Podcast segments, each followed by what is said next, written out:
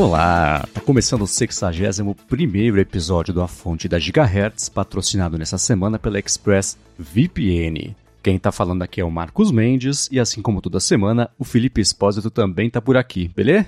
Tudo certo, Marcos. E aí, como é que vai? Tudo bom, quero saber como é que foi seu passeio relâmpago por São Paulo, porque aparentemente, como você disse, você é uma dessas pessoas agora que pega um avião, faz uma reunião e volta, é isso?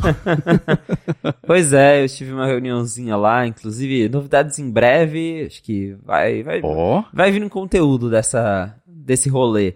Mas eu acho que a, a grande novidade mesmo é que eu fiz um upgrade de celular, né? Eu tinha feito um downgrade e agora eu voltei pro meu, pro meu iPhone 14 Pro Max, finalmente. Terminou a novela? Bem-vindo a 2022. Pois é, né? Eu tinha voltado para 2019 e agora estou em 2022 de novo. Quase em cima do iPhone 15, eu voltei pro iPhone 14. E você voltou, de volta pro futuro, né? Você voltou ao futuro como consequência de ter ido atrás ou o problema se resolveu sozinho, independente da sua tentativa de resolver o problema? É, então, o problema na verdade não vou dizer que se resolveu sozinho, mas depois de reclamar na internet, como diriam os jovens, uh, eu, eu consegui resolver toda a situação. Eu até tinha comentado que talvez é, eu, eu comentei isso nos, nos, meus stories porque a situação tava meio enrolada, a Apple não sabia direito o que fazer, a autorizada queria me cobrar e por fim eu acabei dei sequência na reclamação e a autorizada entrou em contato para falar que tinha sido um equívoco, que foi uma confusão deles e eles me mandaram aqui mesmo em Londrina um iPhone novo, zeradinho, não tive que pagar nada. Boa. Então, eu só, ele só não chegou a tempo da minha viagem. Minha viagem estava marcada já. Mas eu não precisei ir lá na Apple Morumbi levar o Celso Russomano. Deu tudo certo. Eles mandaram um iPhone novo para mim. Boa. E agora a readaptação pro upgrade. Como é que tá? Porque eu, quando é comigo, assim, se é pra entre aspas, piorar, se eu volto eu não sinto tanto, mas depois eu pra frente de novo é que nem tirar o promotion e voltar o promotion, por exemplo. Pode ser um dos temas que tenho te chamado a atenção. Mas como é que foi para você? foi engraçado você falar isso porque eu acho que é exatamente uma das primeiras coisas que eu notei foi a fluidez da tela. Porque assim, eu, eu não me sinto exatamente incomodado sem o promotion, porque eu, eu apesar de eu ter o Mac com promotion, iPad, iPhone, eu passo quase o dia todo no meu monitor grande que não tem promotion. Então, acabo ficando acostumado sem ter. Mas a hora que eu configurei o iPhone, que você desliza, você arrasta e vê aquelas animações bonitinhas, eu fiquei.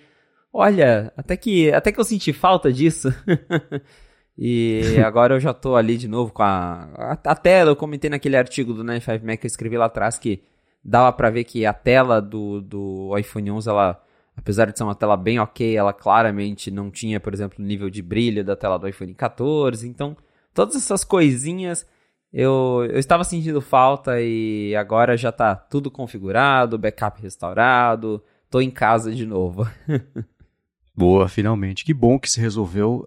Tá com cara de que a pessoa que estava responsável pelos, por, sei lá, finalizar o, o processo de conserto do seu iPhone lá na assistência não prestou atenção na categoria que você se enquadrava de Apple Care e falou, não, isso aqui tem que pagar, claro que tem. E aí deu no que deu, né? Vira essa bola de neve. É, provavelmente, e até do, dois, dois asteriscos aqui na, na, nossa conversa. O primeiro é que nosso amigo José Adorno, abraço Adorno, ele foi quinta-feira no Morumbi, porque ele também quebrou o iPhone dele e ele precisava trocar e ele tem Apple Care também. A gente assinou junto, inclusive, quando a gente estava lá em Londres. E aí ele levou lá na Apple Morumbi, trocaram para ele na hora, não perguntaram nada. E ele até questionou que ele falou: "Ah, tem um amigo que, né, estão tentando cobrar dele". Aí a Apple falou: "Olha, a gente aqui não tá sabendo de nada". Então, uhum. ele até mencionou lá, né, o, o, Apple Care Services, que é o programa lá que tem parceria com o Itaú, o iPlace. E eles falaram, não, por enquanto, Apple Care Services tem uma política, Apple Care Plus tem outra. Então, provavelmente o que rolou foi uma confusão mesmo da, da assistência aqui. E só que ao mesmo tempo é, fica aí o, o, alerta, né? Se alguém for trocar e, e, tentarem fazer essa cobrança, porque o que a Apple no fim das contas me falou é É, a gente não tá cobrando, só que ao mesmo tempo a gente. Eles meio que falaram assim: a gente deixa as autorizadas cobrarem o que elas quiserem. Então, assim. é, é, é, meio complicado, né? Porque eu até falei, porra, mas vocês são a Apple, vocês não podem conversar com a autorizada. Eles falavam, ah, é porque a gente dá autonomia para eles, então tem, tem coisas que a gente não consegue é, influenciar. Então, é, no fim das contas, meu caso foi resolvido. Num, eu, eu, nem sei direito se, se foi a Apple que conseguiu insistindo, se foi a assistência que viu que eu estava insistindo e voltou atrás, mas foi resolvido. Porém, se alguém passar por esse problema, se você que está ouvindo tiver Apple Care Plus, entre em contato daí com a Apple para ver se eles conseguem resolver para você, porque como eles falaram, eles conseguem resolver as coisas de um jeito diferente das autorizadas. Eles têm, né, é a Apple, então eles têm mais liberdade para flexibilizar ali as coisas. Então, se acontecer com vocês, primeiro, procura a Apple, segundo, procura a gente pra gente dar repercussão para isso. Então, teve toda essa história. E outra coisa que é o Lucas Boiter Miller mandou pra gente aqui, que ele perguntou se a garantia normal não deveria cobrir o dano de burn-in na tela do meu iPhone 14 Pro.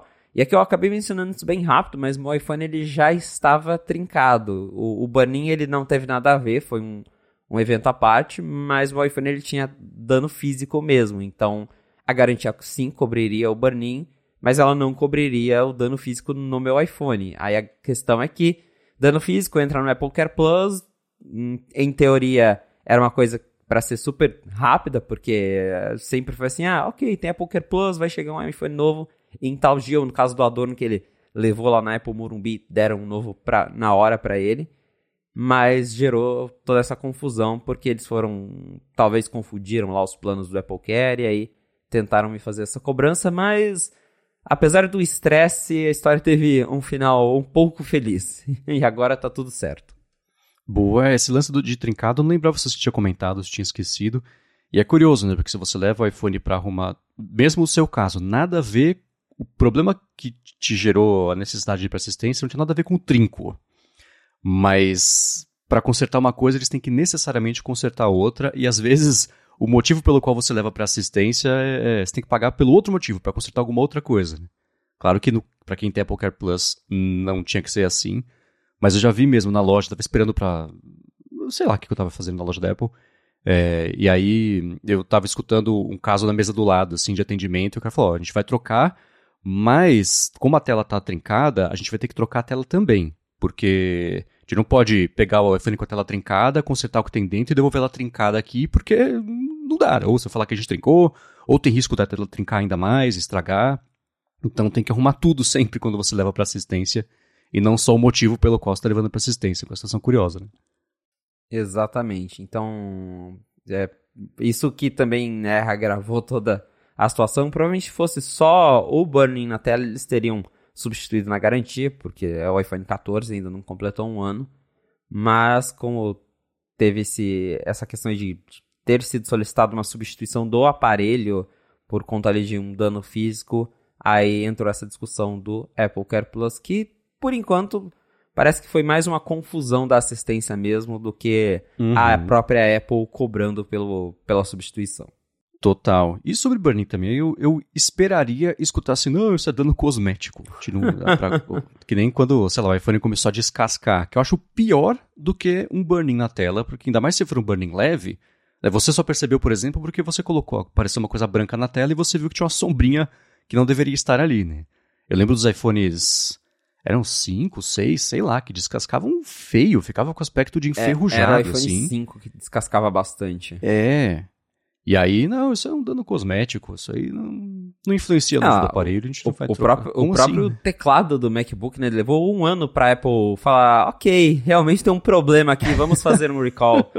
então, é. É, às vezes a Apple tem dificuldade em admitir que tem um defeito, né, que não é um dano cosmético.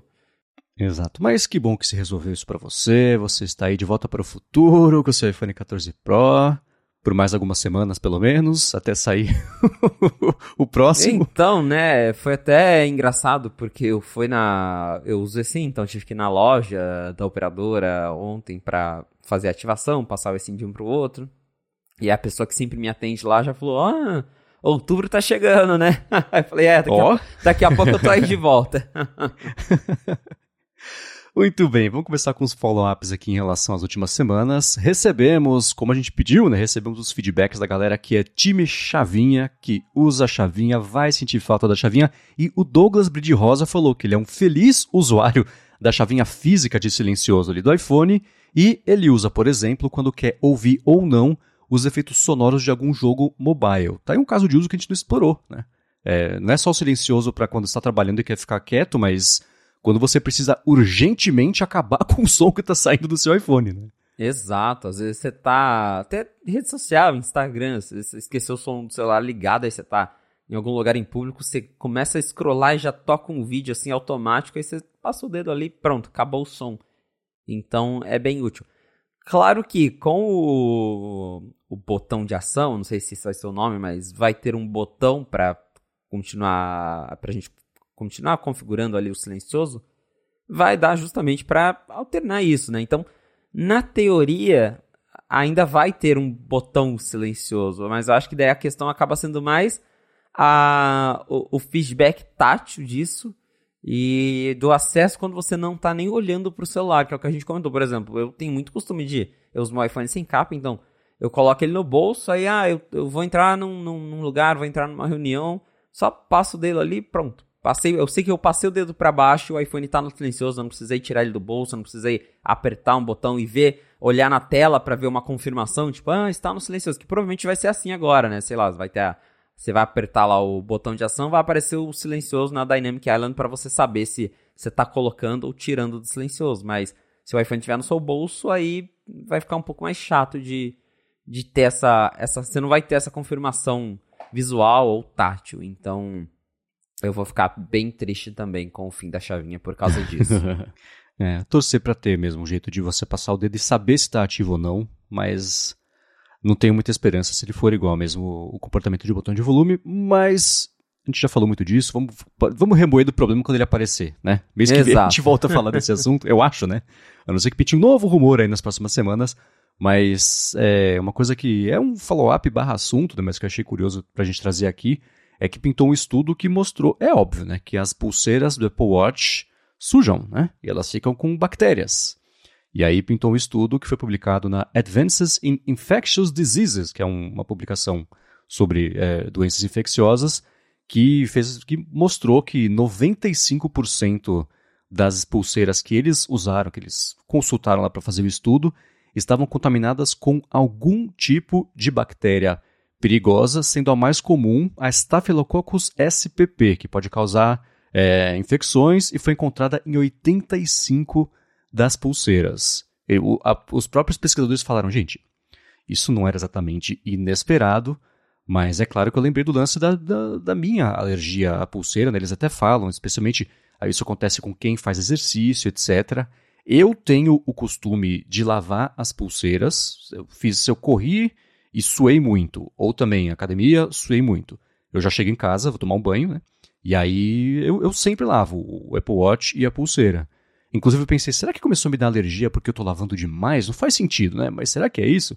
Enfim, não consegui chegar a uma conclusão, mas fico alerta pra galera que vale sim lavar a pulseira, perde o medo de botar Apple Watch embaixo d'água, ou tira a pulseira e lava só a pulseira, porque é óbvio, é sujo, né? Exatamente, né? Qualquer coisa que a gente. Qualquer coisa que a gente ficar tocando vai ter bactéria. E imagina a pulseira da Watch que tá ali o dia inteiro grudada no seu pulso, você correndo, suando e. Então é sempre bom lavar mesmo. Igual você falou, dá pra tirar a pulseira. Não quer lavar a Apple Watch? Tira a pulseira, lava só ela. Eu mesmo também costumo lavar as minhas pulseiras. E Mas eu acho que eu também já comentei isso numa fonte que eu parei um tanto de usar as pulseiras de silicone porque elas são as que mais me causam coceira.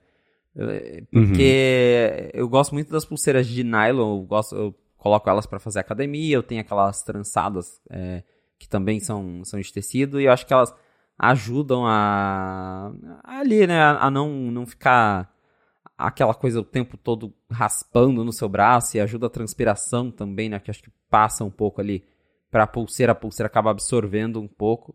Já essas de silicone, quando eu uso elas para fazer academia, por exemplo, ou para correr, que é algo que me faz suar, elas deixam o meu braço, o meu pulso coçando. E claro, eu lavo tudo sempre, mas é, é sempre bom lavar e assim, ia te perguntar inclusive, essas pulseiras que, te, que você disse que te deram alergia são as de silicone ou são outros modelos? De silicone. É, eu tenho a que eu comprei quando eu comprei lá atrás o Apple Watch Série 4, que ele é aquele ouro que para mim é um ouro velho, assim, um cobre Sim. velho, chamavam de rose gold, mas não é muito, enfim. É, eu comprei uma pulseira daquela marrom, uma marrom escuro, que fica bonita uhum. a combinação do, do que seria o cobre com ela. E foi que eu sempre usei. Meu irmão tinha exatamente dessa também, então sempre foi essa de silicone, que não é silicone, né? Um outro termo lá mais técnico que eles usam. Mas, e no estudo também eles falaram que as pulseiras que mais costumam ter bactérias que eles encontraram no estudo foram as de tecido, borracha e plástico. E aí depois vem couro e por último de metal, mas eles falaram, ninguém vai usar, ninguém vai fazer exercício usando a de metal. Exceto uma pessoa que escuta aqui que, que usa e faz isso, mas é, a maioria das pessoas não usam as de não metal. Não vou mentir então... que eu já fiz, mas foi porque eu esqueci mesmo. Eu só cheguei na academia, olhei pro meu bolso e falei, putz, eu tô com a Milani Sloop. Agora, agora vai, né? Mas é. É, não é uma experiência legal. Não, não. E como é que tem sido o seu é, a criação de hábito de fazer exercício na academia usando o Apple Watch? Como é que tá o acompanhamento? Tá ajudando ou atrapalhando no hábito? Como é que tem sido? Cara, eu acho muito legal, principalmente. Não é nem por conta assim da coisa ali na hora, porque eu não sou neurado com, ah, fiz tantos minutos, queimei tantas calorias. Eu faço ali o meu exercício e, e tá bom, mas o que eu acho legal é que, como você tá usando ali o Apple Watch o tempo todo, você vai ali no, no aplicativo saúde, ele te dá tantos dados legais que às vezes é até difícil de você mastigar, e por isso que eu tenho apps como Gentler Streak, que eles te dão ali, tipo, olha, você tá melhorando, você tá. Por exemplo, uma coisa que eu vi que eu melhorei muito é o a frequência cardíaca quando eu estou em repouso. Porque quando você é uma pessoa mais ativa, ela tende a cair porque o seu coração precisa se esforçar menos. E isso tá, tipo, notável lá nos gráficos, como caiu muito desde que eu comecei a fazer academia. Então eu acho muito legal esse tipo de informação, de ver como que o meu corpo está respondendo aos exercícios. Então, tudo isso eu acompanho graças ao Watch. Claro que para ele ter esses números, você tem que estar tá lá usando ali na hora, né, para monitorar o exercício. Mas eu acabo mais usando para ter essa métrica a longo prazo e nem para só, tipo, ah, queimei tantas calorias ali na hora. Mas eu acho muito legal por isso o próprio Gentler Streak que a gente sempre fala aqui, eu uso cada vez mais, eu acho super legal porque tem dia que eu pego mais pesada e o, o Yohart fica morrendo lá, falando tipo, oh, bora, bora descansar um pouco. Então, esse tipo de uso com o Apple Watch é muito legal. É, eu tomei uma bronca do Yohart esses dias também. Porque tô treinando, né? Fim do ano eu vou fazer uma corrida de 21 km e de segunda, quarta e sexta eu faço academia, de terça e quinta eu corro. E na última quinta, né, vindo dias pesados da academia, já corri mais 10. Aí tem aquele gráfico do Gentler Streak, né? E ele vai você tem a zona ideal e um pouquinho acima e um pouco abaixo, ele fala, ó, você está um pouco acima ou um pouco abaixo aí do que seria ideal. Então, ou maneira, ou se esforça um pouco mais. E meu gráfico, o, pontinho do dia, ele saiu do gráfico, ficou fora ali da margem. Né? Ele falou, cara, segura um pouco isso aí, você vai ficar doente, espera, não tem problema, calma. Tá. Mas é engraçado. E o, o Streak, ele tem mesmo. Na verdade, todos os aplicativos de saúde fazendo exercício com o Apple Watch, é legal você ter essa massa de dados para longo prazo mesmo. Você vê a comparação, então, coisas do tipo a frequência cardíaca em repouso, o VO2 max, né, que é o quanto de oxigênio você consome você consumir para fazer exercício no intervalo de tempo, etc. Essas medidas, com o tempo, você vai vendo mesmo que fazem, vão fazendo diferença. Por menor que seja o exercício que está fazendo, tem reflexo na saúde, né? É uma coisa super bacana. Sono é a mesma coisa. Então, para quem tem Apple Watch, vale muito a pena acompanhar isso, porque, bom, é se conhecer, né? É saber daqui a um ano se a saúde está melhor ou pior, porque você mudou um hábito. Essas coisas são muito bacanas de acompanhar, quase em tempo real, né? É, exatamente. Porque às vezes se você só vale, se você não tem um jeito de acompanhar, você fica pensando, pô, mas será que tá fazendo, tá dando resultado? Será que tá valendo a pena? E aí quando você acompanha desse jeito com números, estatísticas ali de, de um negócio que tá no seu pulso, aí você vê que realmente faz diferença. E uma coisa que eu sempre adorei no Apple Watch é a parte de competição com os amigos mesmo de ali do, dos círculos. Porque é, eu, eu acho que foi genial a Apple ter transformado toda a parte fitness quase em um jogo da vida real. Porque eu tenho ali meus amigos adicionados, E a gente sempre fica, né, recebe notificação do outro. Aí às vezes algum amigo, às vezes algum amigo meu fala: "Ah, você já completou os círculos, agora eu vou ter que correr também para completar, para te alcançar". então é muito legal isso, porque eu, eu sempre fui uma pessoa muito sedentária assim de não, não saía muito, passava muito tempo na frente do computador. E aí depois do Apple Watch eu ficava com aquela coisa: "Não, eu quero completar meus círculos, quero completar meus círculos". Então, eu, o Apple Watch é um produto que eu gosto pra caramba, assim. Eu até falo aqui às vezes que eu uso outros telefones, às vezes até nem sinto tanto falta do iPhone, mas o Apple Watch para mim acho que virou uma coisa muito insubstituível. Eu gosto muito dele.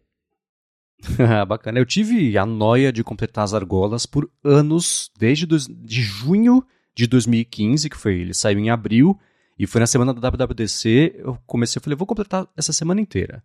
Esse mês inteiro, mês que vem inteiro, esse ano inteiro, mais esse ano inteiro, mais... E eu completei todos os dias até dezembro de 2020, que aí eu peguei Covid, aí eu fiquei de cama, e aí eu interrompi a sequência e falei, ah, quer saber? Uh, tá, foi, foi uma boa sequência, beleza, é. né? Hoje eu completo se der.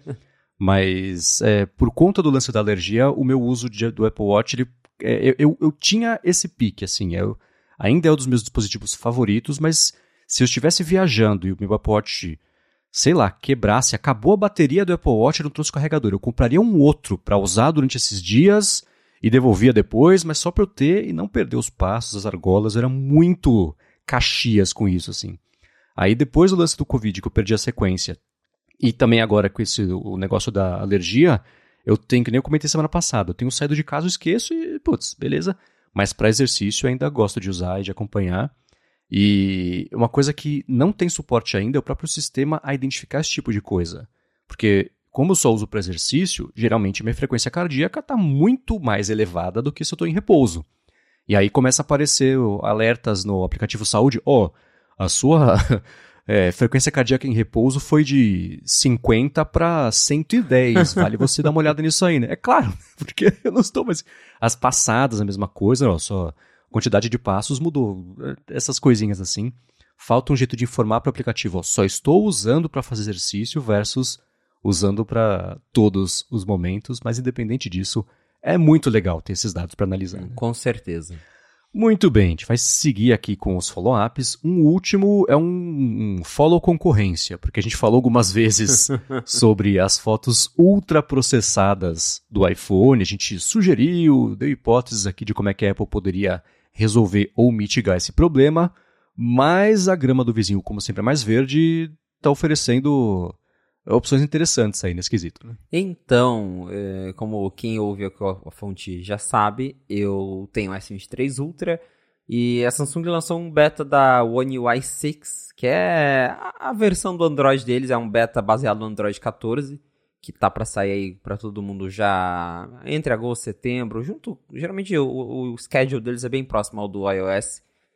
E a nova One UI, que é a interface da Samsung, ela trouxe uma opção que eu fiquei bem intrigado, que é ajuste de nível de pós-processamento de fotos. Então, quando você está lá no App Camera, você tem uma opção que você consegue escolher se a foto ela vai ter o pós-processamento completo com tudo que ele tem a oferecer e aí você tem uma opção médio ou desligado pós-processamento, que daí ele fala que a foto vai ser tirada mais rápido, que talvez ele não vai fazer certas melhorias, mas que ela vai ficar mais original, né?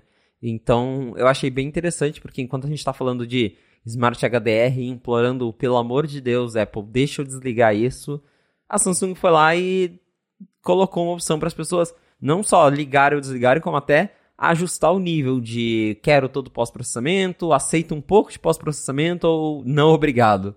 Então, eu fiquei com vontade de ter uma opção dessas no, no meu iPhone, com certeza. Quem sabe, bom, no iOS 17, pelo menos que a gente saiba, não tem nada assim, mas quem sabe num meio de ciclo aí, ou alguma coisa para iPhone novo. Né? Pois é. Já, já seria um, um adianto, né? Mas vamos ver. Muito bem, a gente vai trazer aqui agora os assuntos que a gente separou para discutir neste episódio, mas antes disso, vem, é claro, o patrocínio da ExpressVPN, que segue oferecendo desconto para você que quer navegar na internet de um jeito mais seguro e também com mais possibilidades aí web afora. A parte da segurança é aquilo. Wi-Fi público geralmente fica de olho nos seus dados para vender esses dados e é por isso que ele geralmente é de graça. Então, se você se conecta no Wi-Fi do shopping, do hotel e coisa assim, vai nos termos de uso, que vai estar lá que os seus dados podem ser coletados para, para compartilhamento com parceiros, etc. Mas com o ExpressVPN isso não acontece. Mesmo quem está oferecendo a conexão não consegue ver os sites que você acessa, os aplicativos, os streamings, os conteúdos, nem por quanto tempo você faz isso, porque eles passam a ser criptografados, eles ficam lá nos canos impenetráveis da ExpressVPN, o que é excelente para a sua privacidade. Uma outra coisa também é que se você assina diferentes serviços de streaming, cada um tem, claro, o seu catálogo, mas o que nem todo mundo sabe é que cada país também tem um catálogo diferente. Então, se você se conectar com ExpressVPN, dependendo do país que você usar para rotear sua conexão, o catálogo vai mudar. Você vai conseguir ter acesso a conteúdos, a filmes, a séries que não estão disponíveis aqui no Brasil, ou o contrário também. Tá lá fora, quer ver uma coisa no YouTube, por exemplo, que só está disponível aqui no Brasil, você se conecta pela ExpressVPN e escolhe o Brasil dos coisas de 100 países que eles oferecem lá como servidor e pronto, você destrava isso aí e tem acesso ao conteúdo que você deveria ter acesso para começo de conversa. Agora, a parte mais bacana é que se você está escutando aqui a fonte e quiser aproveitar a promoção que eles estão dando, é só você acessar o endereço expressvpn.com barra a fonte por meio desse link. Primeiro, um mês de graça sem nem colocar cartão de crédito para ver como é que é, e aí depois para assinar o plano anual são mais três meses de graça só porque você acessou por meio do link expressvpn.com barra a fonte. Vai lá, dá uma espiadinha, vê como não cai a velocidade da conexão, que é uma coisa muito importante, vê como é fácil instalar no seu iPhone, no seu iPad, no seu Mac, na sua TV, dependendo do modelo, no roteador de casa para facilitar a vida e já proteger a conexão de todo mundo. Então, uma última vez, expressvpn.com/a fonte. Muito obrigado ExpressVPN pelo patrocínio de mais esse episódio do podcast e pelo apoio a toda Gigahertz. Valeu ExpressVPN. Muito bem, tem umas movimentações de bastidores interessantes aí acontecendo no mercado quando o assunto é a App Store ou fora da App Store. E na última semana, o Setup, que a gente vai explicar já, já o que é para quem não conhece, começou aí também a se mexer para dizer: escuta, vem novidade interessante por aí envolvendo o Setup e os iPhones, e eu já vou adiantar que eu achei surpreendente eles terem feito esse anúncio antes da Apple ter falado qualquer coisa a respeito. Quer dizer, é, quer explicar pra galera o que, que rolou? Então, eu também fiquei bem surpreso com isso, não esperava. E para quem não conhece o Setup, basicamente ele é um Netflix de aplicativos. Você paga uma assinatura e você consegue baixar ali vários apps inclusos. O AirBuddy tá, do nosso amigo Guilherme Rambo, tá lá no Setup. E, Sim. e aí, com a assinatura, ele te disponibiliza ali um catálogo, tem Clean My Mac, tem vários apps legais, a gente já comentou um pouco sobre no Fonte há muito tempo e eu gosto bastante do Setup. E o resumo da história agora é, com esses, não é nem, não é nem rumores mais, a, a, União Europeia já passou uma lei que vai forçar é, as fabricantes de celulares a liberarem o sideloading, que é você instalar aplicativos por fora das lojas padrões. Então, isso basicamente significa que a Apple em algum momento vai ter que permitir com que o iPhone é, tenha uma opção ali de você instalar apps por fora da App Store. Claro que a Apple ainda não anunciou isso, e como a gente já especulou várias vezes, eu acredito que eles vão deixar isso para o último minuto, porque esse, essa lei começa a valer no ano que vem, se eu não me engano, em, no, no, no, primeiro semestre do ano que vem, então a Apple ainda tem uns meses. Só que o Serap já foi lá e anunciou, olha, no primeiro dia que a Apple anunciar que o iPhone suporta lojas de terceiros, aplicativos por fora, nós vamos lançar a loja de aplicativos do Serap para iPhone.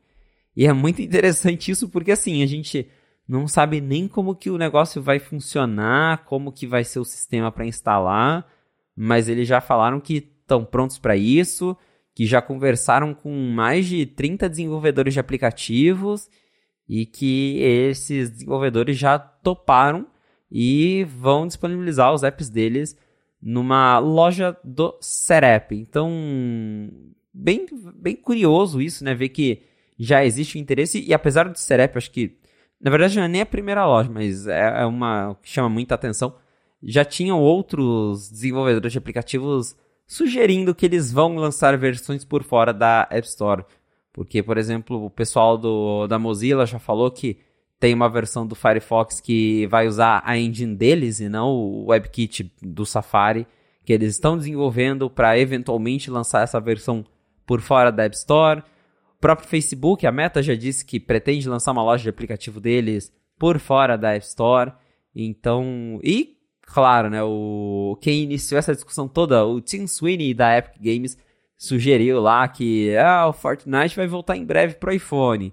Então, com certeza também vai ser uma das primeiras coisas a serem lançadas por fora da App Store, mas de novo, é justamente curioso porque a gente não sabe como esse recurso vai funcionar e pelo que a gente entendeu até agora, vai ser algo limitado só à União Europeia. Então, só lá que os usuários conseguiriam instalar os apps por fora e em outros países a Apple continuaria restringindo a menos que ela eh, seja obrigada por lei.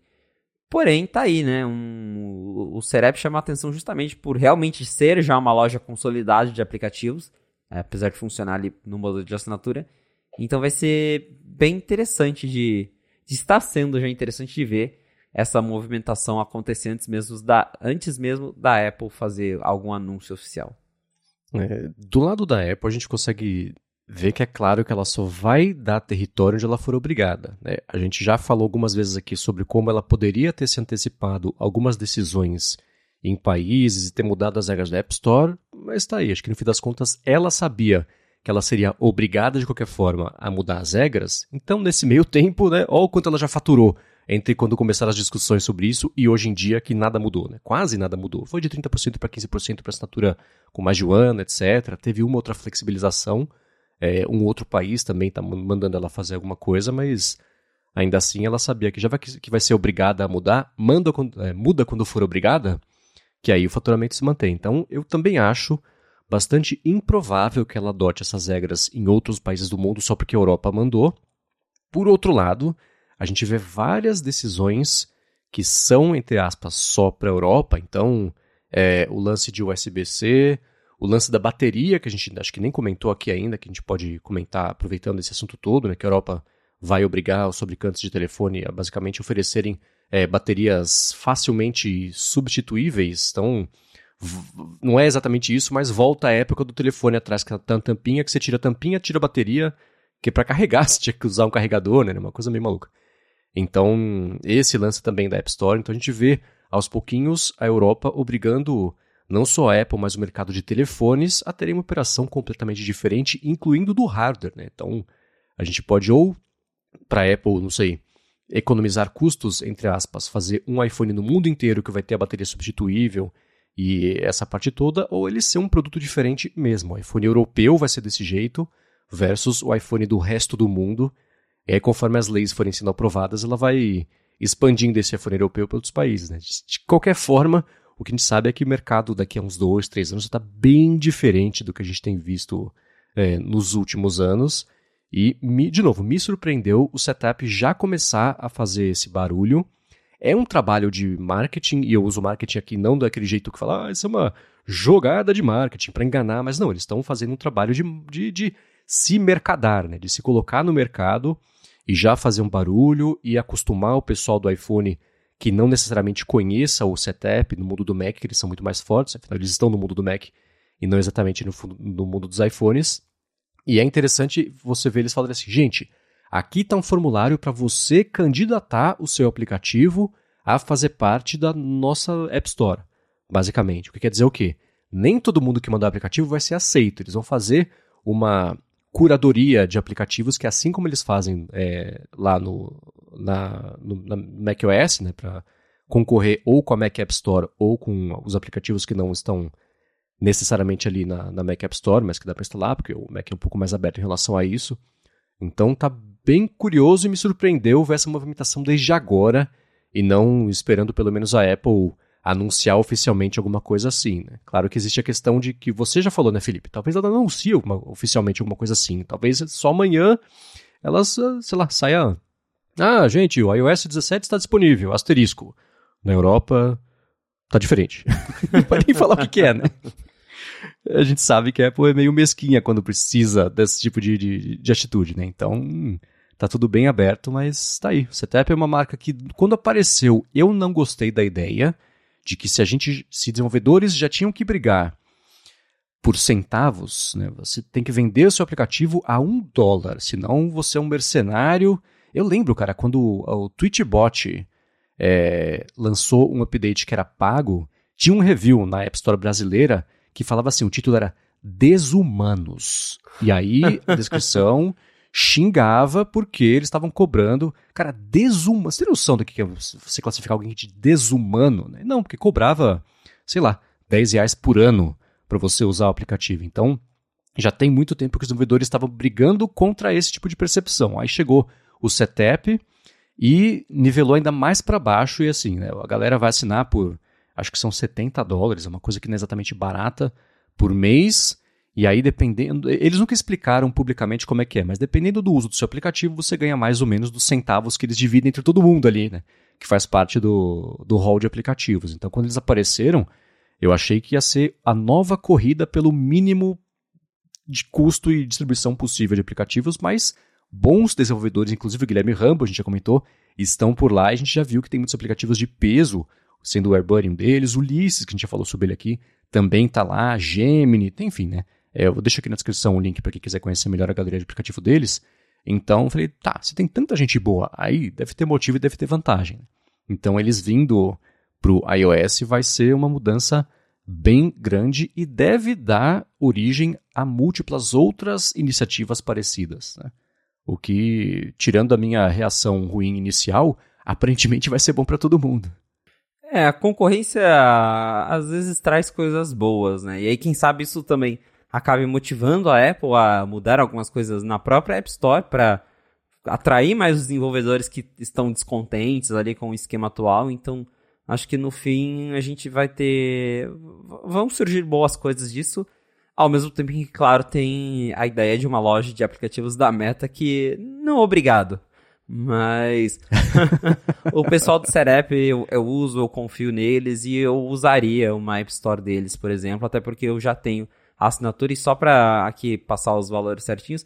Na verdade, a assinatura individual de Mac ela custa 10 dólares por mês e a assinatura para vários dispositivos ela custa 15 dólares por mês e aí tem um plano família que não tem o preço, mas daí é um pouquinho mais caro. Porém, para quem tem curiosidade, você é basicamente o que eu disse, você paga lá por mês, tem vários apps legais que você consegue testar ali, eu acho que por uma semana.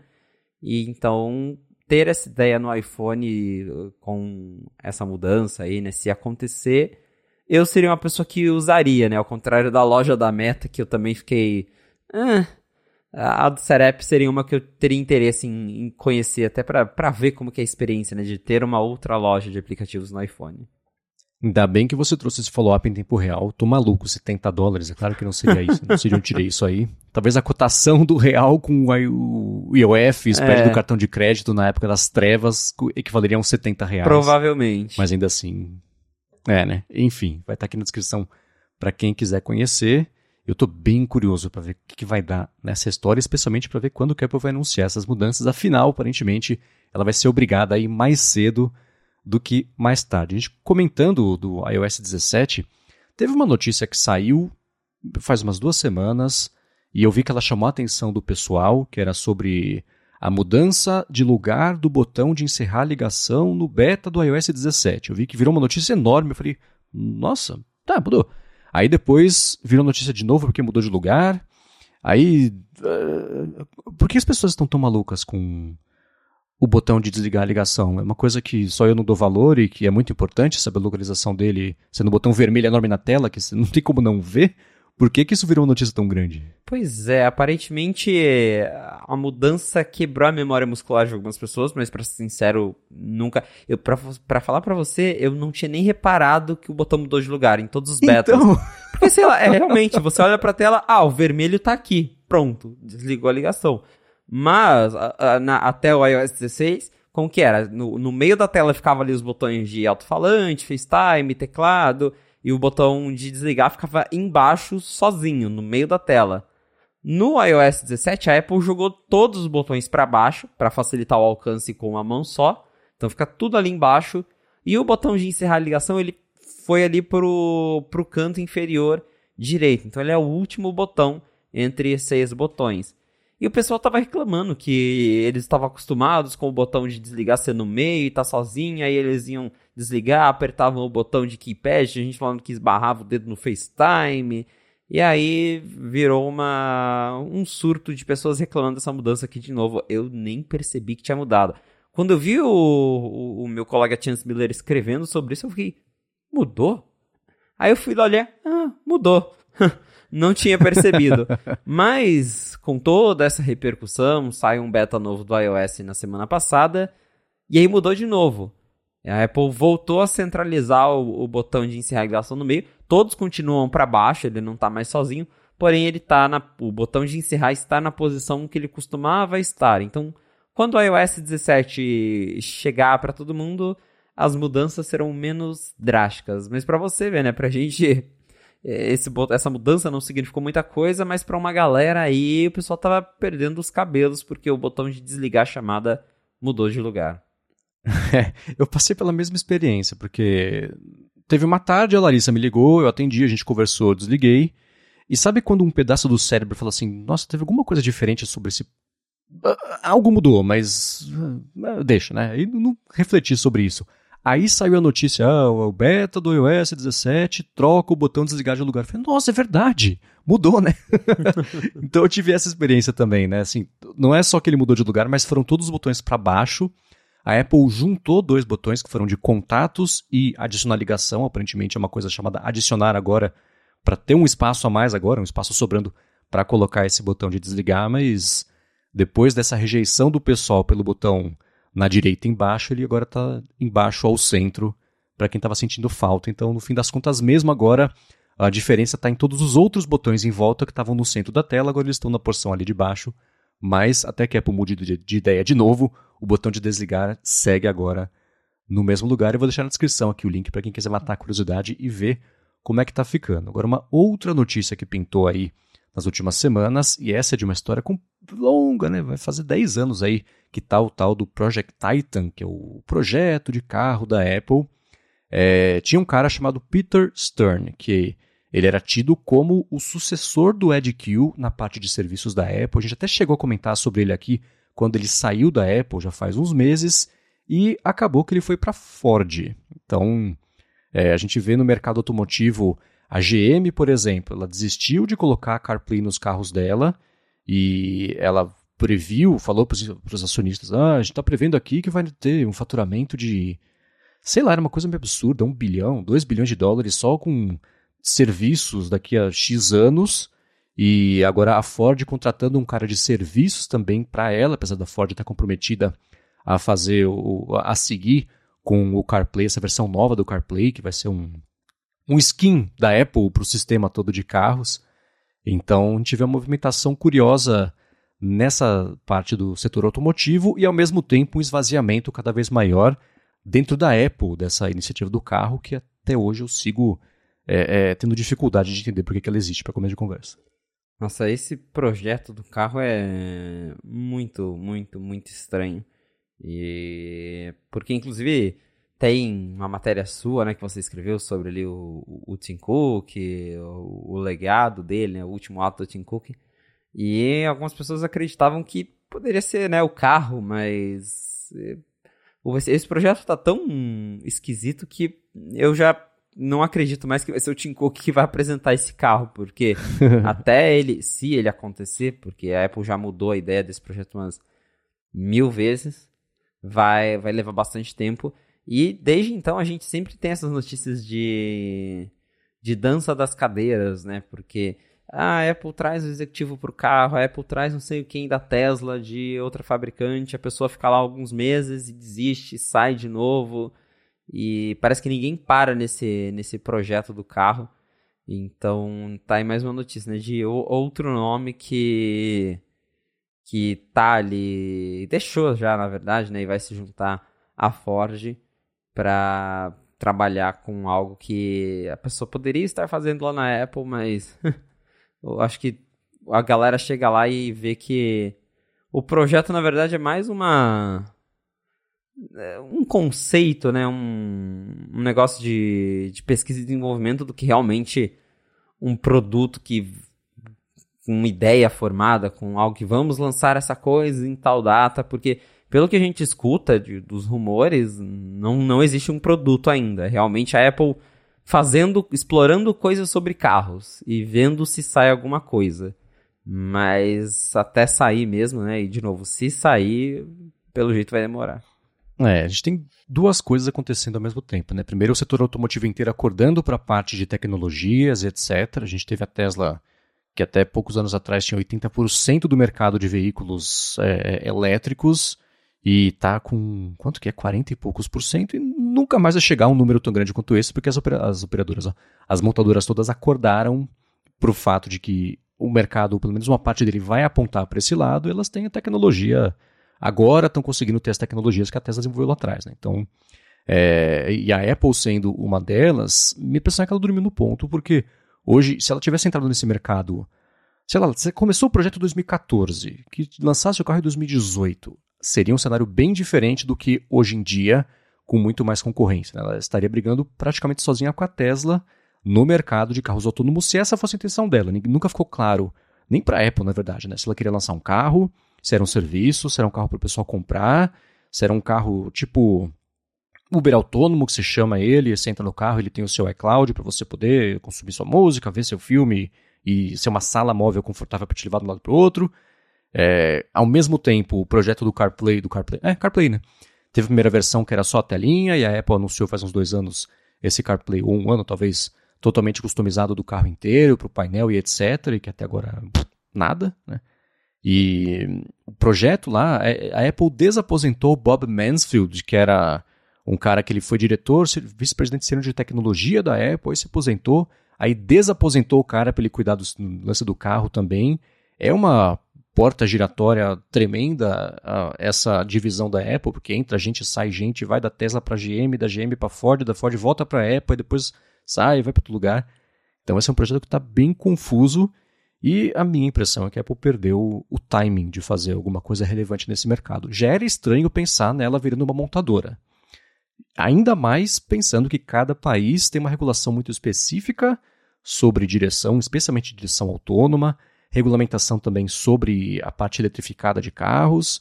E se a Apple quisesse fazer uma coisa relevante nesse mercado, teria que vender na maior quantidade possível de países. Já não, não tem como fazer uma coisa dessa, especialmente se o carro for ser um carro dela, que não vai ser um carro de 20 mil dólares, de 50 mil dólares, de 80 mil dólares, de 200 mil dólares. Vai ser muito mais caro.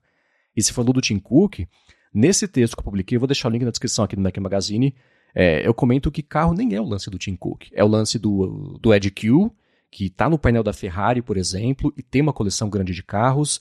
É o lance do Phil Schiller, que também sempre foi o cara dos carros, da corrida, e também tem uma coleção de carros. Lance do Johnny Ive, tem lá seu Aston Martin. O Johnny Ive quase morreu no acidente de carro faz uns anos aí, e também tem um lance grande com carro, então da maior parte de, de, do alto escalão da Apple, o Tim Cook é o cara menos automotivo que tem, né? Então, o que eu defendi no texto é que a gente, a gente está vendo, o Tico que já falou isso. Eu vou. Há dois anos, ele disse que não passaria mais 10 anos no cargo de CEO da Apple. Então, ele tem uma escolha a fazer. Ele sai depois do lançamento do Apple Vision, que é um produto que, para todos os efeitos, pode não ser um sucesso, mas vai fazer barulho. Ele pode apostar o legado dele nisso aí, ou esperar mais seis anos para lançar algo no mundo dos carros, que pode ou não ser um carro, que pode ou não dar certo. É, a minha impressão né, é que é, vale mais a pena ele sair por cima com o lançamento do Apple Vision Pro, missão cumprida. Eu fiz o negócio, ajudei desenvolvimento e lancei, do que esperar para ver o que fazer com esse negócio do carro. Se é que ele vai sair mesmo em 2026, como disse o Mark Gurman, se é que ele vai sair mesmo para começo de conversa, não vai ser cancelado, não vai virar outra coisa. Né? Então, essa é, é movimentação de bastidores constante e frequente aí dentro da Apple para iniciativa do carro mostra que ninguém sabe exatamente eles, onde eles vão chegar com isso. E você vê agora as outras montadoras contratando gente ou diretamente saindo da Apple, ou gente que saiu da Apple porque não queria mais lidar com isso.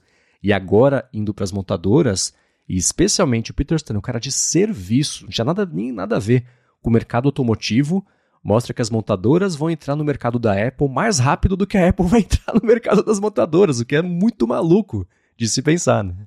Exato, até teve aquela história da, da GM abandonando o CarPlay, né, para em favor de uma solução própria.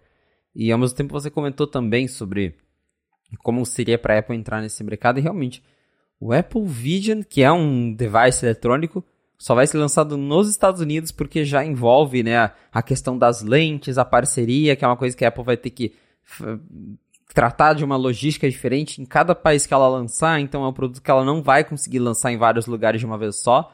A gente geralmente está acostumado a ver lançamentos da Apple, pelo menos ali nos, em cinco países, nos Estados Unidos, Canadá, Japão, algum lugar da Europa. Apple Vision vai ser só nos Estados Unidos, já por ser muito complexo. Agora imagina um carro, né? Acho que não ia ser nem Estados Unidos, ia ser assim, lançamento na Califórnia. então, realmente, é, é muito. Eu, eu, particularmente, tenho muita dificuldade em ver esse projeto de um carro da Apple indo para frente como um carro mesmo, um veículo que você vai lá e pode comprar numa concessionária. Acho que faria muito mais sentido é, eles terem um, um, sistema, alguma coisa que é basicamente o, o que eles já fazem com o, o, o, CarPlay. E ainda assim a gente tem visto que, como você também pontuou, as montadoras estão indo para cima do negócio da Apple, né? Então é, eu eu não sei até que ponto eles vão conseguir entrar nesse mercado de carro. É, eu lembro que a Apple tinha feito uma parceria com a Kia, Hyundai Kia, né, para ser a fabricante, mas porque assim, não é só lançar, tem manutenção, né? Tem Exato. tem todo o resto. Depois que você vende o carro, começa a história, né? Então, tem toda essa outra parte que como é que você opera desse jeito estando só nos Estados Unidos. É a Tesla, que é a Tesla, até hoje tem esse tipo de desafio, de dificuldade, de problema, tanto da parte regulatória dos países, ela está disponível Acho que dá para comprar um carro da Tesla oficialmente em 15 países, é uma coisa assim, que não é pouco, mas é carro, né? Então, que roda no mundo inteiro. Então é, é, é um desafio mesmo. E é, aí depois a Apple ela ia fazer parceria com uma montadora chamada, acho que Magna, que é canadense. É, é enfim, né?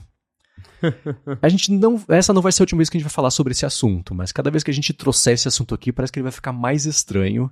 E eu fico curioso para saber em meio a isso tudo, como você trouxe o lance do texto que eu escrevi no Mac Magazine, quando que eu tinha que falar, gente, é com a sensação de missão cumprida que eu anuncio que agora eu vou fazer parte do painel de editores lá, que geralmente é, é o, o script padrão de quando um executivo importante deixa a empresa, ele fala que vai ficar no painel, ou presidindo o painel, ou fazer parte do painel, para mostrar para os acionistas, ó, tá tudo bem, ninguém brigou, papai e mamãe se amam, a gente vai continuar aqui com você, né?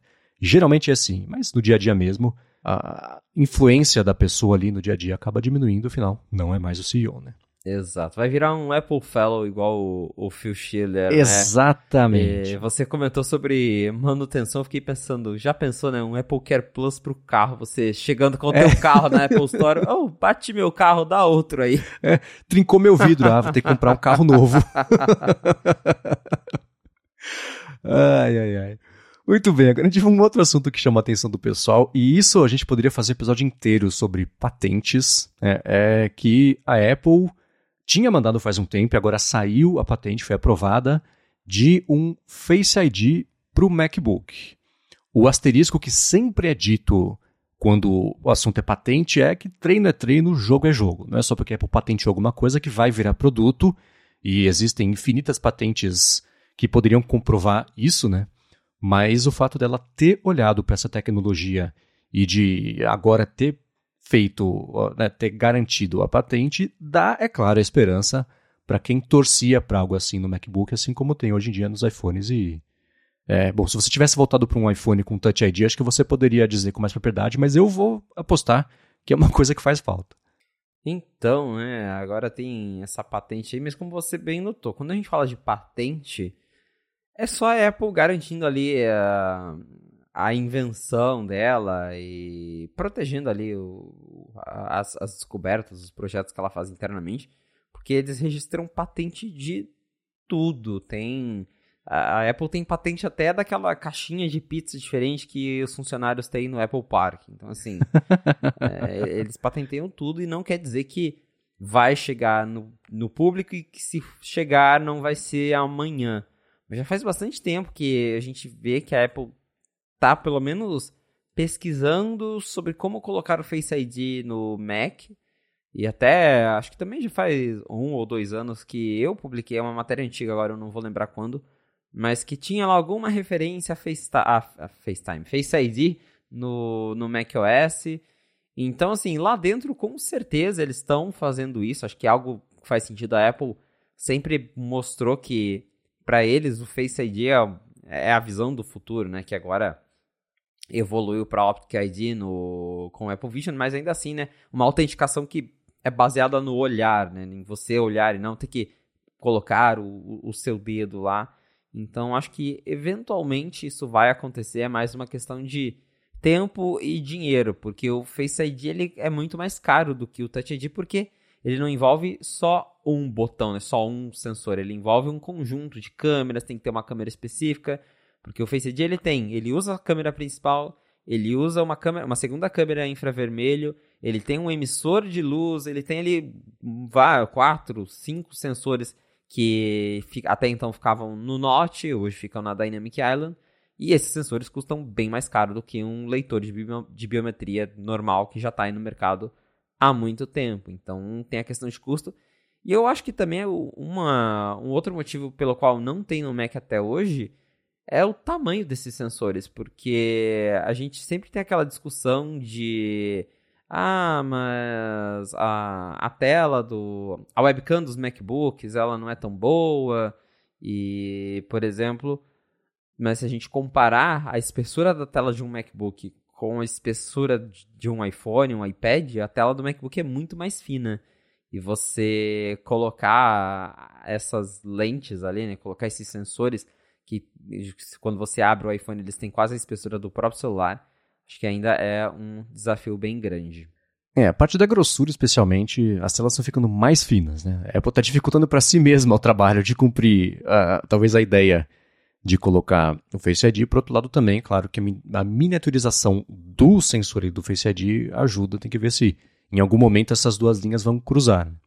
É, eu não sei, né? É, é difícil pensar desse jeito limitado assim, mas eu sei que é complicado, na verdade, pensar desse jeito limitado, mas tendo agora o Touch ID no Mac, eu acho confortável de usar, eu não sinto falta do Face ID, mas é claro que se me dissessem isso em relação ao iPhone, eu falo, ah, não precisa, já tenho o Touch ID, tá resolvido, né? Então, hoje em dia, eu vejo que com o Face ID é melhor. É, então, acho que no Mac pode ser a mesma coisa. Existem várias coisinhas que a gente vê, tanto patente quanto rumor, ao longo da última década, Face ID sendo uma delas, conectividade 4G, 5G, enfim, algum G sendo uma outra delas. Né? Eu lembro que saiu faz bastante tempo uma foto de um protótipo de um MacBook que tinha uma antena, né? enorme, antena, parece de, de celular, aqueles de, de satélite para usar no campo, que tem um, um, uma antena grandona. Então essas coisinhas todas são as que eu coloco na categoria de sim. Numa escala infinita de tempo, é claro que vai ter, né? Mas até a gente chegar lá, pode ser que demore mais do que a gente que algumas pessoas gostariam.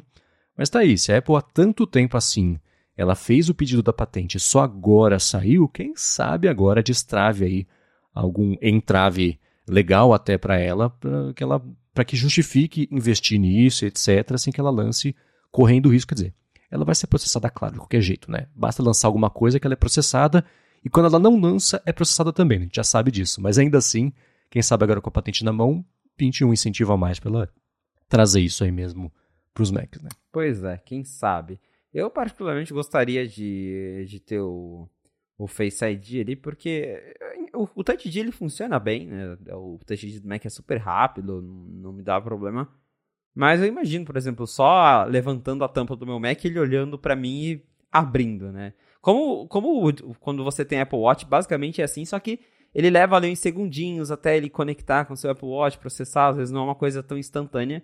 E com o Face ID eu acredito que seria também. Você abriu a tampa do Mac, ele já desbloqueia. Então seria interessante de ver, mas a gente vai ter que esperar. Até agora não tem nenhum rumor muito concreto de que isso vai acontecer esse ano ou ano que vem. Então é algo que a Apple está explorando mais quietinha internamente, sem de fato ter ali um, um prazo para ser colocado em um produto específico.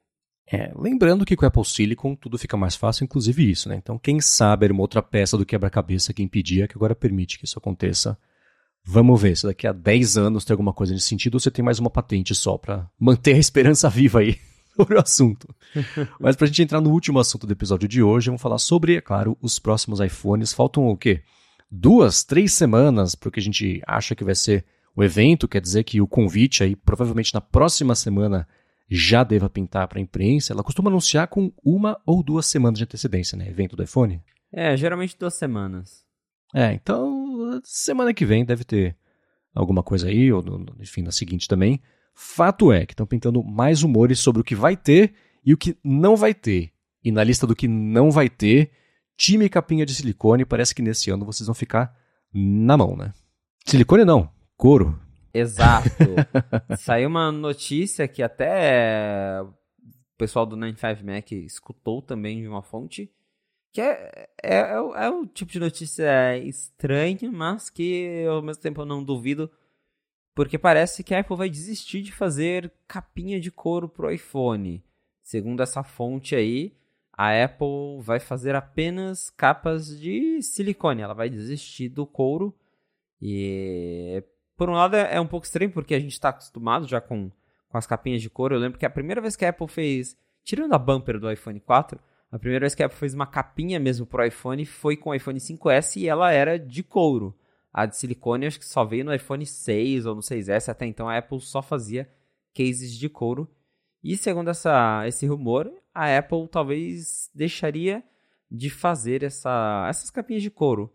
Eu não saberia dizer o motivo, mas ao mesmo tempo, quando a gente pensa né, sobre, sobre couro, você fabricar acessórios de couro, eles, até a, a matéria fala isso, ele, eles envolvem ali você usar um processo de fabricação que tem mais impacto no meio ambiente, a, a fabricação do couro ela é mais, mais agressiva, sem contar que é, é ali você, a gente está falando de couro mesmo, né? então tem toda a questão animal, então a Apple, por ser essa empresa verde, talvez esteja repensando isso de vamos ficar só no silicone, ou quem sabe substituir por um outro material, né? a gente sabe que existe couro vegano, todas essas coisas, então pode ser isso também, né? Mas saiu aí essa reportagem dizendo que a Apple vai desistir das capinhas de couro. Eu não uso muito capinha por causa do Apple Care, mas quando eu resolvo de vez em quando falar, ah, vou colocar uma capinha no celular, eu tenho uma de couro aqui porque eu acho que fica mais elegante do que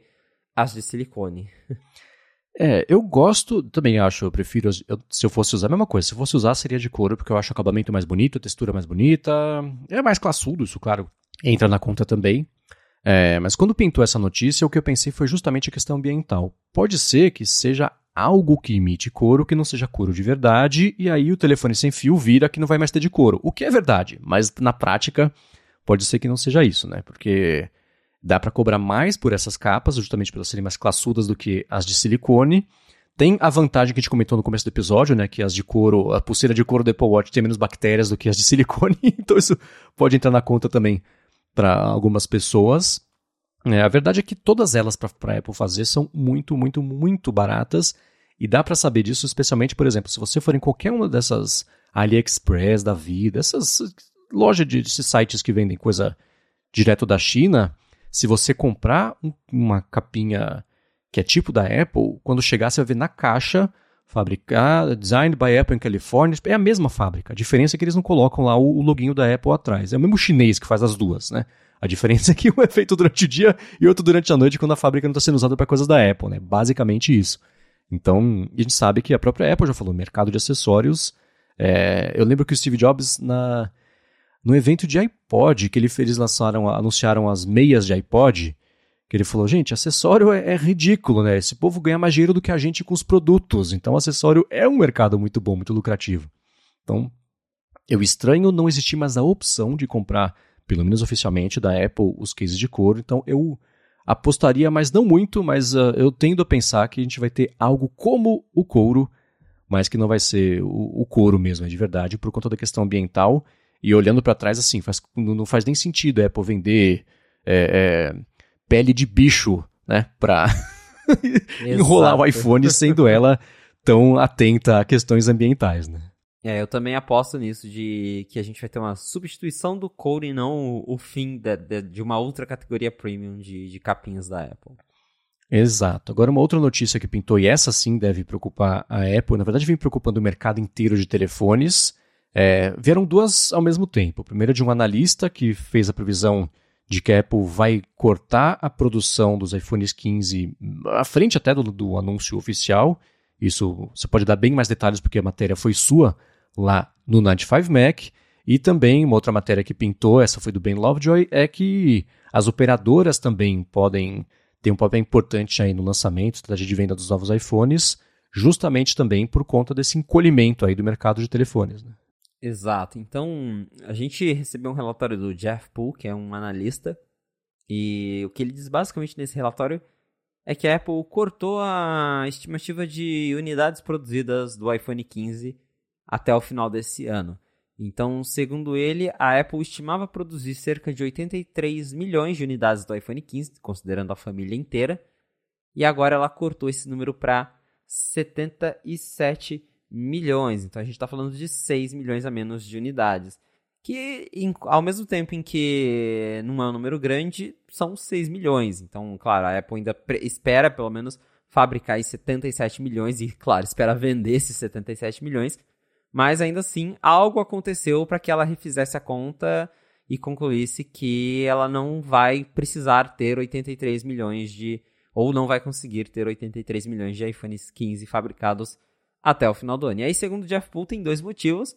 O primeiro é que ele afirma que a, a, as, as fornecedoras da Apple ainda estão enfrentando certa dificuldade de produção. A gente sabe, tem, a gente passou por uma escassez enorme de chips, as coisas estão voltando a se normalizar, mas ainda tem alguns componentes específicos em que tá, o, o setor em si está bem complicado. E aí o Jeff Poole fala que a, o, os sensores de câmeras da, da Sony eles estão enfrentando problemas para fabricar isso em grande escala, então eles são esses sensores podem causar o atraso aí ou, ou a dificuldade de produção do iPhone.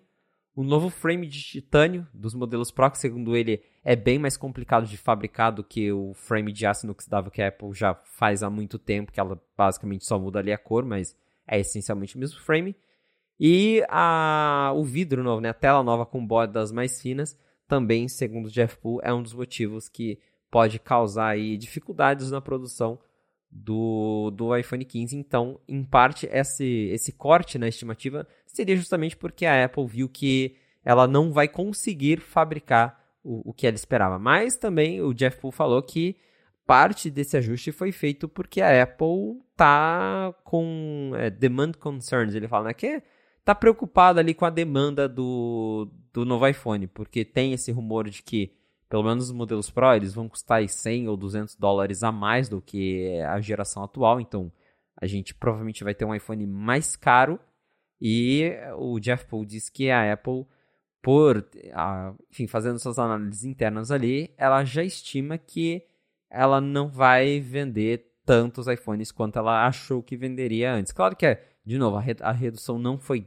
tão grande assim, foi de 6 milhões de unidades a menos, mas dá para ver que a, a, gente já ter esse número assim logo de cara antes do lançamento, né, ver que a Apple já está cortando, já está esperando vender um pouquinho menos, nunca é uma boa notícia, principalmente porque a gente está vindo já de um trimestre em que as vendas de iPhone já caíram, que o, o Tim Cook já falou que em alguns países como os Estados Unidos eles estão vendendo menos iPhone, que as pessoas estão menos interessadas em comprar smartphones novos e aí você soma isso com o iPhone ficando mais caro.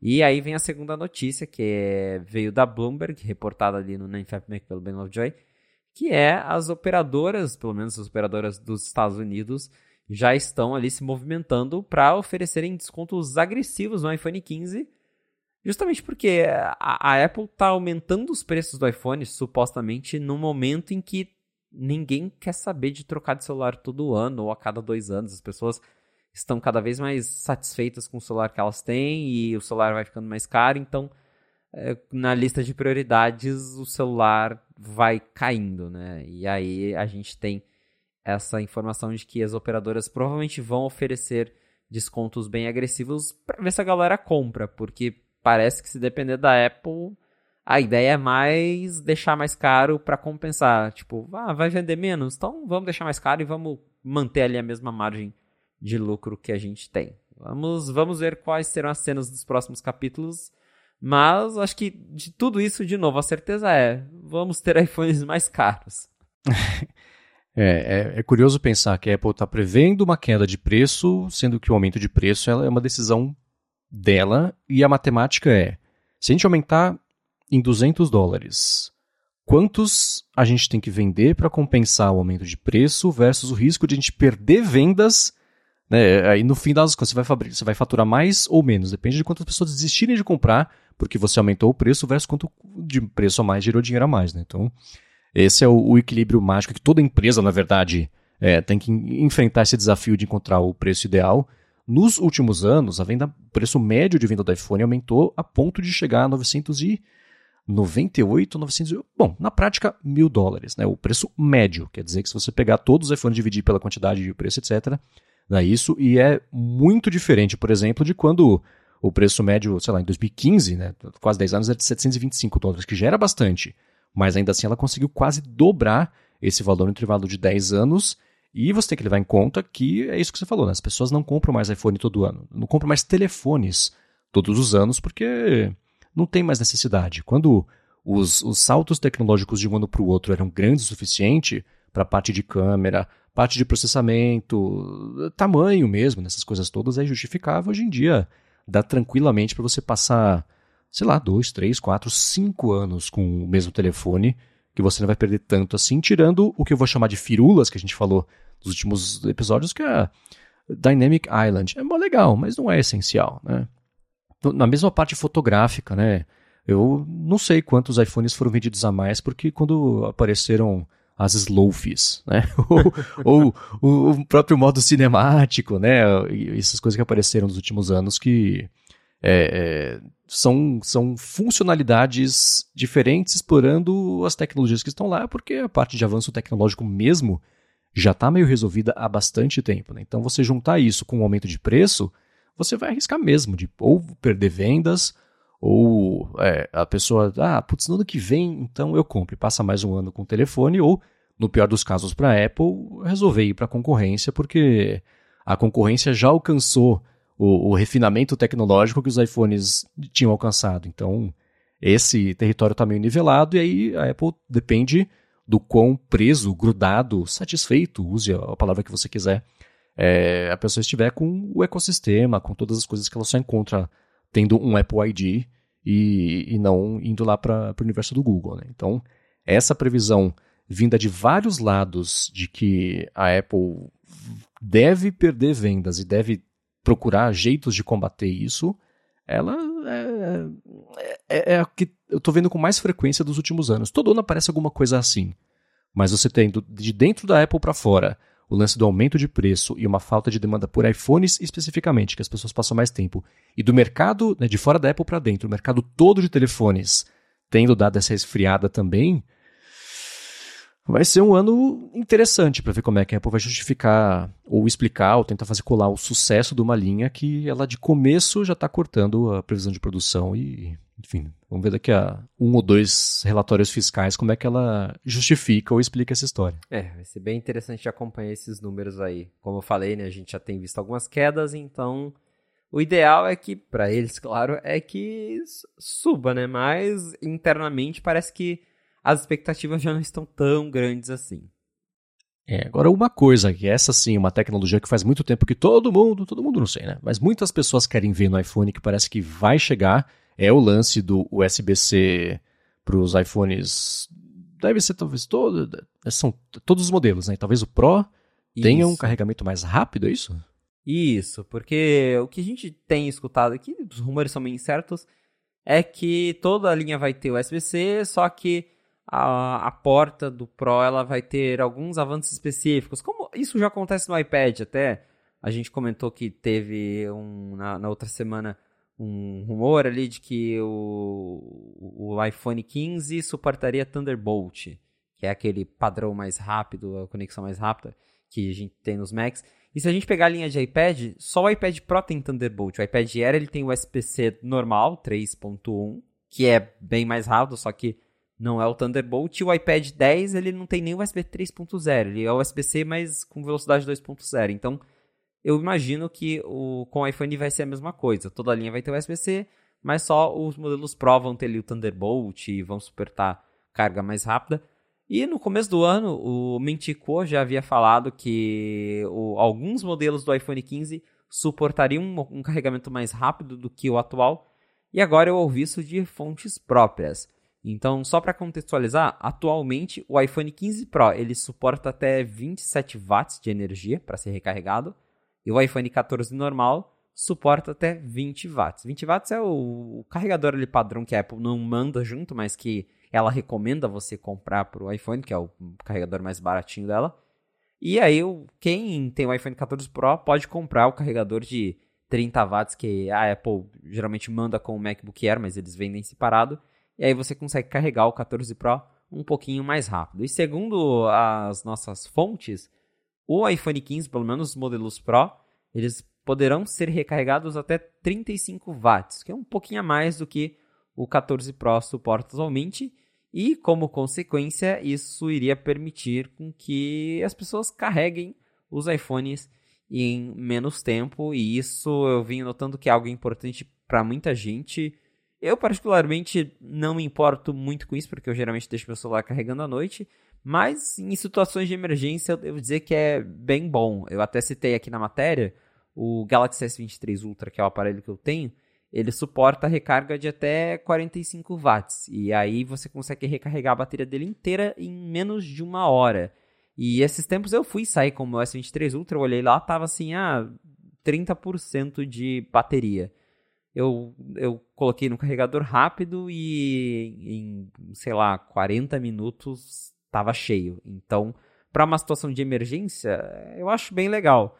Embora esse tipo de carregamento geralmente acabe detonando a bateria a longo prazo, usar de vez em quando, às vezes você está numa viagem, você precisa carregar o celular num, num tempo rápido, pode ser bem útil. Então, Claro que 35 watts é, é, menos do que 45, então, como eu falei, o Galaxy ele demora uma hora, menos de uma hora para ser recarregado de 0 a 100. Então eu diria que, como hoje, segundo aí estimativas, leva cerca de duas horas para você carregar um iPhone 14 Pro, talvez ele vai recarregar em uma hora e meia, alguma coisa assim. Então, para quem precisa desse tipo de, de recurso, vai ser um avanço bem legal, mas claro que, de novo, vale lembrar a Apple não manda carregador na caixa. Então, assim, o iPhone vai suportar a tecnologia, mas você vai ter que comprar o seu carregador rápido e ele não vai vir incluso na caixa. A não ser no Brasil, né? Vai que a Apple resolve finalmente mudar de ideia no Brasil, né? Por enquanto parece que não, mas. É, isso de. Do, do... Eu lembro que a Europa já falou, ó, quando pintou o primeiro rumor de que a Apple poderia fazer uma diferenciação do USB-C, poderia ser do modelo próprio ou não Pro, enfim, os dela, cabo versus concorrência, a Europa falou: não, nem pensa, nem inventa. A gente está mandando vocês adotar esse negócio, vocês vão fazer do jeito. Não inventa moda, né? Aí agora começa a pintar os rumores de que de fato vai ter moda inventada nesse caso. E isso da, da, da recarga rápida. Do lado da Apple dá para entender, porque, cara, bater, com bateria não se brinca, né? Se a pessoa compra um carregador mequetrefe ou troca a bateria por uma que não é. Vai numa lojinha de fundo de quintal e troca por alguma bateria, aí a hora que estoura, quando vira notícia, fala assim: orelha de usuário arrancada por iPhone que explodiu. Não vai entrar no detalhe se a bateria estava certa, se o carregador que a pessoa comprou, comprou por 3 reais, né? Então, esse é o tipo de. Com isso não se brinca, né? A gente tem do lado da Apple o lance do MFI, dos licenciamentos que ela faz, para a pessoa poder botar lá o chipzinho ali para liberar. Né? Então, de um lado existe a parte de segurança, do outro lado, é claro, que do lado da Apple ela vai querer espremer e puxar a sardinha pro lado dela, né? O, a solução para isso vai estar então convincente, ela vai ser na hora de apresentar isso para o mercado, especialmente quando ela inevitavelmente tiver que se defender sobre essa decisão em, em processos, etc., e especialmente na Europa, que está bem mais atenta a essas manobras. Mas é, eu, eu não sei para você como é que é a sua relação com quão satisfeito você está com a, bateria ou com a frequência com a qual você tem que carregar o seu iPhone. É, já falei algumas vezes, né? Eu, eu, tenho a sorte de trabalhar de casa e de não ter que ficar em, saindo muito para fazer o meu trabalho. Então eu sento aqui, ponho para carregar, fim do dia o iPhone continua carregado porque ele está aqui.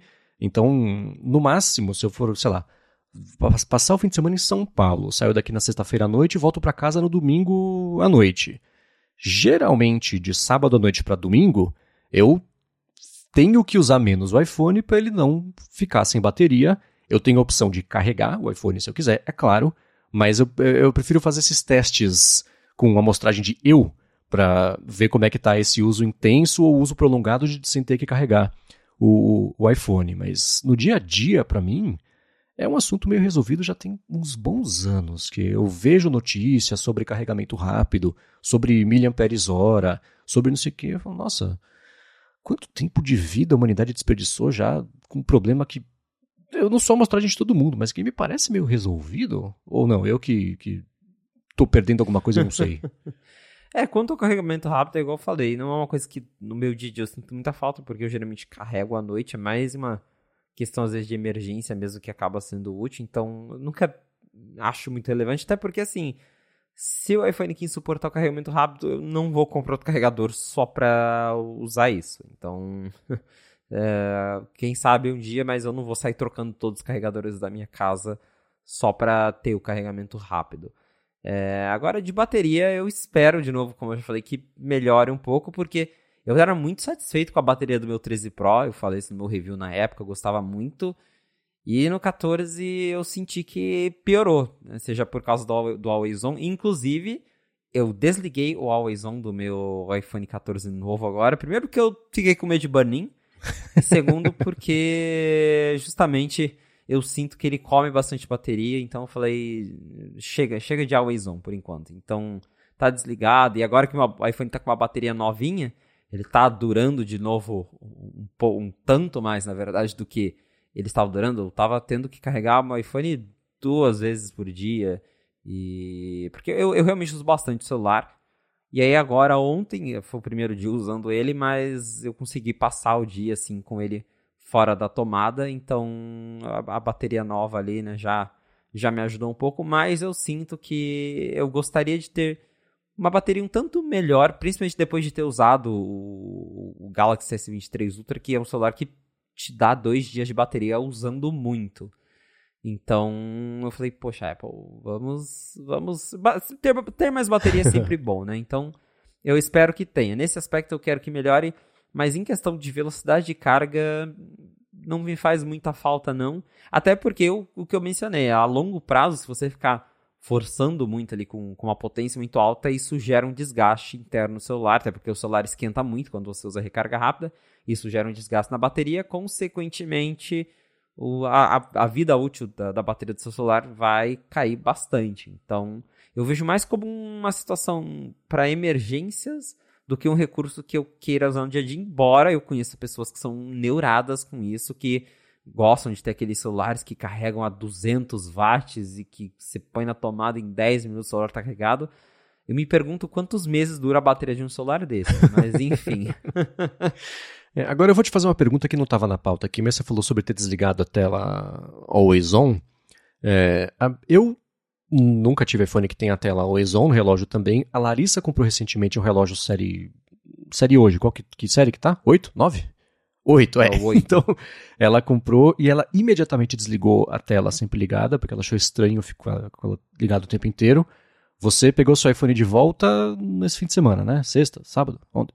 Isso, o, ontem, na verdade, que eu voltei de viagem e aí eu configurei ele ontem. Tá, eu vou te fazer uma pergunta que pode ser então de primeiras impressões, aí na semana que vem a gente expande isso. Mas agora que está usando com a tela sempre desligada, né? A tela, o comportamento é, historicamente normal da tela. Você está sentindo falta e estranhando, a tela não está ligada, está abrindo mão de alguma coisa, ou uh, não, você desligou e, e, beleza, não pensou mais nisso? Na verdade, não. Eu acho que era mais estético do que. Porque era, era legal ter ali um widget, olhar uma coisinha.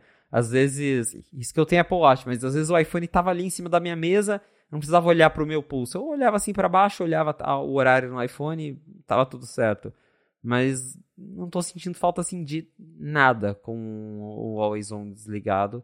Realmente um recurso que parece muito estético para mim. Agora no Apple Watch vou te falar que eu uso bastante, que eu gosto. Primeiro porque, de novo, questão estética, mas acho que daí um relógio combina porque você usa um mostrador específico que às vezes você quer mostrar então, às vezes você coloca um mostrador. Eu tenho esse costume de eu uso uma pulseira de cor X, e aí eu deixo o mostrador na mesma cor, e aí fica aquilo sempre aparecendo, e particularmente eu gosto. E aí também tem a questão de, às vezes, é, acontecia muito no, comigo, pelo menos nos Apple Watches pré-tela Always On, que eu tava, sei lá, no, no transporte público, de pé, e aí eu queria ver a hora no relógio, eu não conseguia fazer o movimento de, de ligar o braço, eu tentava olhar, a tela tava apagada. Agora, se eu tô com as mãos ocupadas, eu não consigo levantar o braço, eu dou aquela olhadinha assim e o, o relógio tá ali, né, pra eu ver. Então eu gosto bastante no Apple Watch, eu acho bastante útil. Agora no iPhone é tipo legalzinho, mas agora que eu desliguei também não tô sentindo falta não. Boa. Na semana que vem, tendo passado uma semana inteira trabalhando agora com essa dinâmica nova não, mas de volta à dinâmica velha, você fala pra gente se fez alguma outra diferença da parte prática.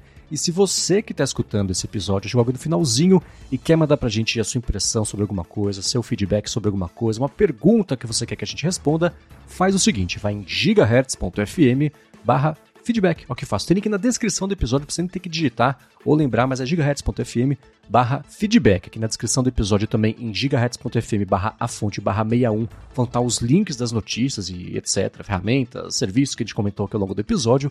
Eu quero agradecer a ExpressVPN pelo patrocínio do A Fonte 61, a vocês que escutam, que avaliam, que recomendam o A Fonte e a você, Felipe, por nos seguir, nos ajudando a entender o que está acontecendo lá em Cupertino. Valeu, Marcos, e obrigado, audiência, por ter ficado com a gente até o final de mais um episódio do A Fonte. Se você quiser me encontrar nas redes sociais pra gente bater um papo, é só me procurar no felipe.exposto. Tô lá no Threads, no Instagram, TikTok, YouTube, só procurar lá. Muito bem, eu sou MVC Mendes lá no Mastodon, Instagram e Threads. Apresento aqui na Gigahertz o área de trabalho toda quarta-feira e área de transferência toda sexta-feira. Apresento também o Hipsters Fora de Controle para a Lura também toda sexta-feira e escrevo todo sábado para o Mac Magazine. Muito obrigado mais uma vez pela audiência de vocês e a gente volta na segunda que vem. Um abraço e até a próxima.